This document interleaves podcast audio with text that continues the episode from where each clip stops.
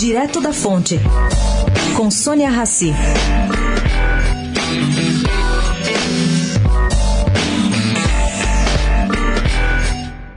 Bom, gente, uh, esse caso do Neymar está ficando a cada dia mais complicado. A suposta vítima do jogador vai depor hoje, às quatro horas, na sexta delegacia aqui em São Paulo.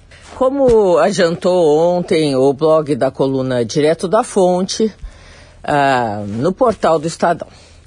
O que, que eu apurei que, que ela vai dizer? Entre as informações que ela pretende dar está a possível motivação do crime.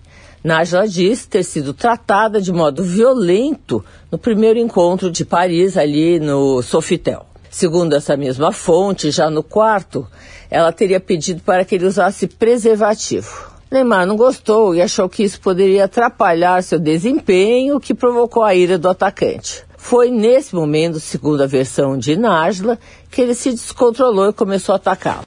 A marca aí dessa suposta surra está registrada nas fotos do boletim feito em São Paulo, emitido pelo médico Luiz Eduardo Campedelli. Por que então, aí você me perguntaria, Nájila procurou novamente Neymar via WhatsApp, como o Neymar mostrou nas imagens? Segundo essa mesma fonte, que é muito próxima a Nájila, para poder confrontá-lo.